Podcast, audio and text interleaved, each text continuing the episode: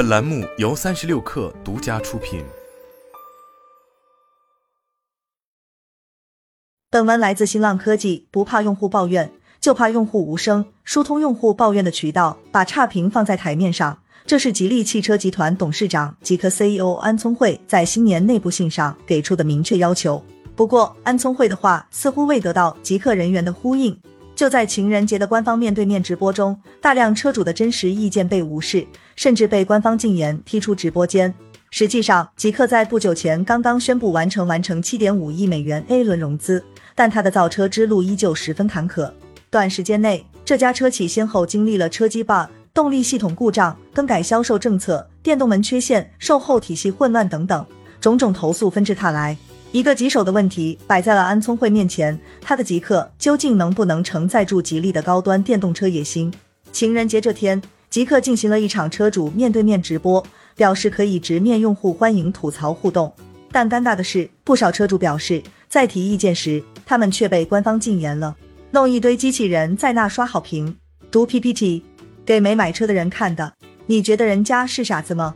给老车主看的，老车主提的问题就封。要么就看不见，你们省点钱不行吗？搞那些没用的。对于极客官方在直播中的骚操作，不少车主在极客 APP 吐槽道，在极客 APP 中，车主们吐槽最多的是车机系统。当前极客最新的车机系统是 Zeekr OS 四点零，但车主吐槽做的还不如三点二版本。车机首页一个汽车模型占据了主要的位置，而不是地图。地图版本老旧，一些功能上会有 bug。车机语音助手识别率低，倒车影像卡顿等等，每天各种 bug 不重样。值得注意的是，在官方直播中，即将推送更新的 Zeekr OS 四点一已经被不少车主吐槽。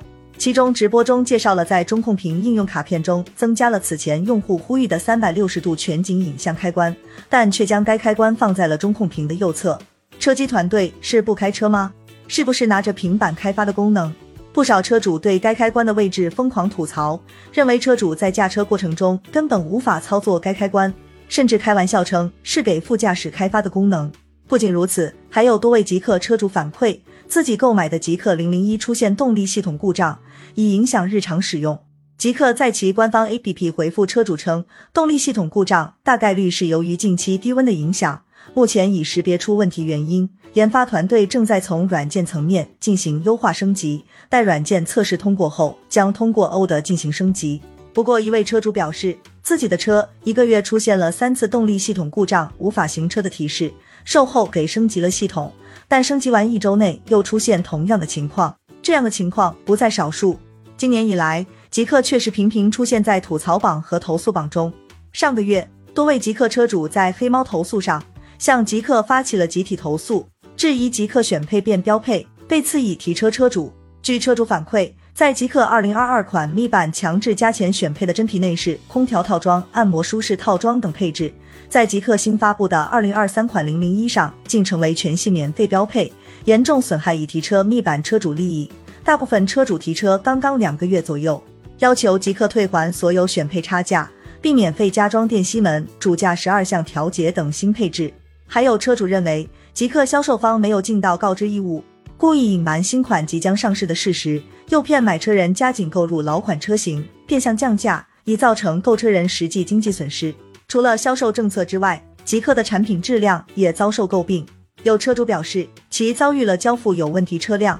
他于二零二二年十二月底提车，交付人员交车演示时，车机车道保持及碰撞预警均为灰色，无法点击。由于对车辆的不了解，会认为车辆存在问题。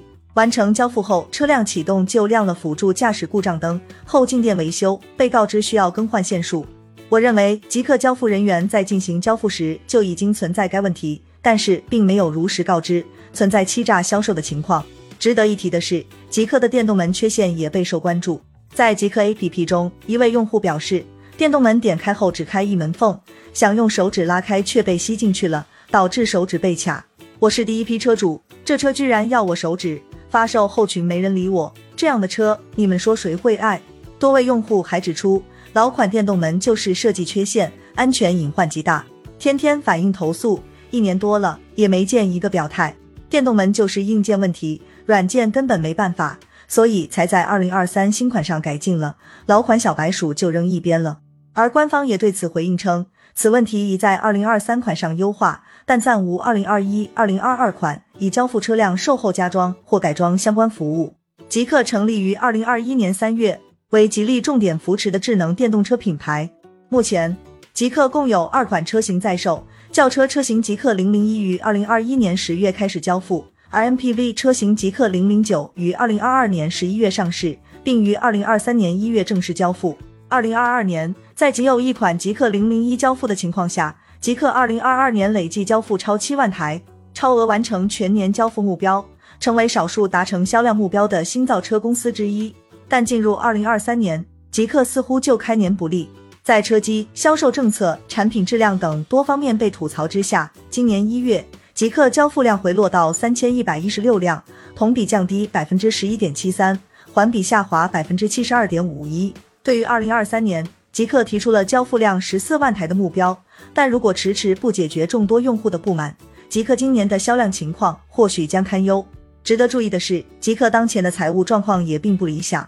吉利汽车财报显示，二零二一年极客营收为二十八点六八亿元，同期净亏损达十点一亿元。二零二二年上半年，极客营收为八十八点二八亿元，期内净亏损为七点五九亿元。自品牌成立以来，极客累计净亏损近十八亿元。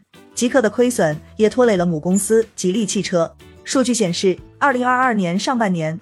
吉利汽车实现营收五百八十二亿元，同比增长百分之二十九，净利润十五点五亿元，同比下降百分之三十五。极客的亏损大大拖了吉利汽车的后腿，这也是吉利汽车将其分拆上市的重要原因。二零二二年十月，吉利首次披露了极客的分拆上市计划。两个月后，吉利汽车公告称。极客已于纽约时间十二月七日按保密基准向美国证交会递交可能进行首次公开发售的注册声明草案。而近日正在上市进程中的极客宣布完成七点五亿美元 A 轮融资，投后估值一百三十亿美元，这一估值已经接近其母公司吉利汽车的市值。分拆上市之后，极客既能依靠外部资金融资输血，又能收获高估值，可谓一箭双雕。在燃油车时代辉煌的吉利。在新能源汽车时代，无疑落后了。二零一五年，吉利发布了蓝色吉利行动战略，通过专注研发新能源汽车，革新吉利产品组合体系，目标是在二零二零年实现新能源汽车占整体销量的百分之九十以上。这一计划无疑失败了。直到如今，燃油车仍占吉利整体销量百分之九十以上。二零二一年，吉利控股集团董事长李书福提出了两个蓝色吉利行动计划方案。其中，蓝色吉利行动计划一主攻节能与新能源汽车，包括混合动力汽车、插电混合动力汽车、增程式插电混合动力汽车，还有小排量节能汽车。蓝色吉利行动计划二主攻纯电动智能汽车，组建全新的纯电动汽车公司，正面参与智能纯电动汽车市场的竞争。在这个计划之下，吉利开启了新能源汽车的多品牌战略。目前，吉利旗下已经拥有了几何、极客、吉星、瑞兰、路特斯等众多新能源汽车品牌。值得注意的是，吉利品牌及领克品牌也有多款新能源车在售。而近日，吉利汽车 CEO 干家跃宣布，吉利品牌将于二月二十三日正式发布吉利品牌新能源战略，并推出吉利品牌中高端新能源系列。如此一来，吉利的新能源汽车品牌可谓让消费者眼花缭乱。在燃油车时代。吉利就通过自主品牌、合资收购等方式推出了众多子品牌。在新能源时代，吉利似乎想复制这一打法，但多个品牌之间的产品定位、售后等方面也会出现打架的现象。以极客为例，目前其售后是与吉利旗下的领克共用，大量车主也吐槽极客没有专门的售后中心，售后质量得不到保证。一位车主表示，他的车买了三个月，开到时速八五就开始嗡嗡响。声音大，特别影响驾驶。去了三家领克中心检查，都查不出来什么原因。到现在还是这样拖着，跑的真的太累了。原因都不知道，拖着遥遥无期。他说，还有车主反馈，春节前售后订的配件到现在还没通知更换，不仅效率低，还增加了车主用车的不方便。领克售后已经够忙了，还要接极客的活，拜托我的配件什么时候可以到？面对极客在产品、售后等方面的槽点。众多车主已经无奈开启了自嘲模式，互相劝慰，多克服一下吧。